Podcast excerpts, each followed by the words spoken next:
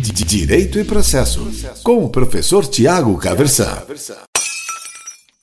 Hoje eu quero conversar com você sobre os conceitos de vulnerabilidade e de hipossuficiência nas relações de consumo. O que, que eles significam, afinal? Vejam, essa é uma confusão bastante grande, até porque a gente encontra na jurisprudência, algumas vezes, menções à vulnerabilidade e à hipossuficiência como critérios de aferição da condição de consumidor nas relações jurídicas. E no fundo, no fundo, se a gente olha para o Código de Defesa do Consumidor, a gente vai ver lá no artigo 2 que consumidor é aquele destinatário final, quem retira da cadeia de fornecimento um determinado produto ou serviço, tá certo? Então a gente vê lá critério de aferição da condição de consumidor, lá pelo artigo 2 você não vai encontrar lá vulnerabilidade e hipossuficiência. Então, onde que aparecem essas ideias? Elas vão aparecer em algum outro lugar. E se a gente olha para definições de dicionário, a gente vai ver que vulnerabilidade e hipossuficiência ambas estão ligados a uma, a uma ideia de fragilidade, não é verdade? De menor poder. Não, não é isso? De uma menor capacidade de, de enfrentamento de riscos ou de uma menor disposição aí de recursos diversos, esse tipo de coisa. De toda forma, ajuda bastante a gente olhar o próprio texto normativo quando a gente está falando de direito. Parece-me que não tem a menor dúvida disso, não é verdade? E aí, a gente começa lembrando do seguinte: olha, a gente tem uma raiz constitucional do tratamento das relações de consumo, né? É garantia fundamental a defesa do consumidor por parte do Estado. Aliás, também é princípio da ordem econômica a defesa da figura do consumidor. Então, assim como a gente tem lá na Constituição Federal um princípio de tratamento isonômico a gente tem previsões ainda mais específicas na própria Constituição Federal de defesa da figura do consumidor. A vulnerabilidade, ela aparece no Código de Defesa do Consumidor no artigo 4 inciso 1 como uma presunção absoluta. A gente presume que o consumidor é vulnerável. Qualquer consumidor em qualquer relação de consumo. Você pega lá o Silvio Santos e numa banca de jornal comprar um isso é uma revista que vem junto com um DVD.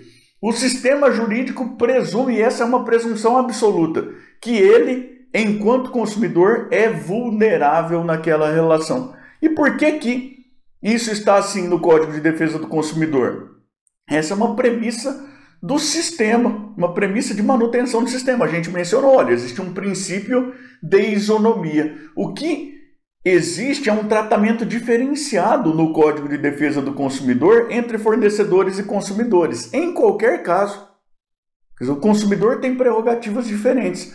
O que, que justifica isso? É uma presunção de que o consumidor é vulnerável em qualquer relação de consumo. É assim que a vulnerabilidade aparece no Código de Defesa do Consumidor, exatamente lá no artigo 4 inciso 1 Eu até recomendo fortemente que você leia o dispositivo legal, porque isso também é de fundamental importância para que a gente compreenda o direito, não é verdade? Bom, e a hipossuficiência, professor? A hipossuficiência aparece no artigo 6 inciso 8 do Código de Defesa do Consumidor. E ela aparece lá como critério de inversão do ônus da prova.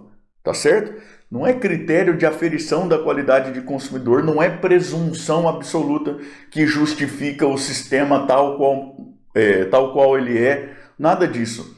A hipossuficiência ela é uma característica que será avaliada pelo juiz caso a caso como critério de inversão do ônus da prova. Essa hipossuficiência é um desnível exacerbado entre o consumidor e o fornecedor, então é quando o consumidor está em uma condição fora do comum de desvantagem, seja ela financeira, seja ela técnica. Então, quando o consumidor, além de vulnerável, porque a vulnerabilidade é uma presunção do sistema, ele também, no caso concreto, se apresenta como hipossuficiente em termos financeiros ou técnicos em relação ao fornecedor, o juiz pode e deve até inverter em benefício do consumidor os ônus da prova no processo, tá certo? E isso com fundamento no artigo 6 inciso 8 do Código de Defesa do Consumidor. Então, retomando e sintetizando, a vulnerabilidade, presunção absoluta da condição do consumidor em toda e qualquer relação de consumo, artigo 4 inciso 1 A hipossuficiência, verificada caso a caso, é critério de inversão do ônus da prova, artigo 6 inciso 8 do Código de Defesa do Consumidor, tá bom? Direito e processo, com o professor Tiago Caversan.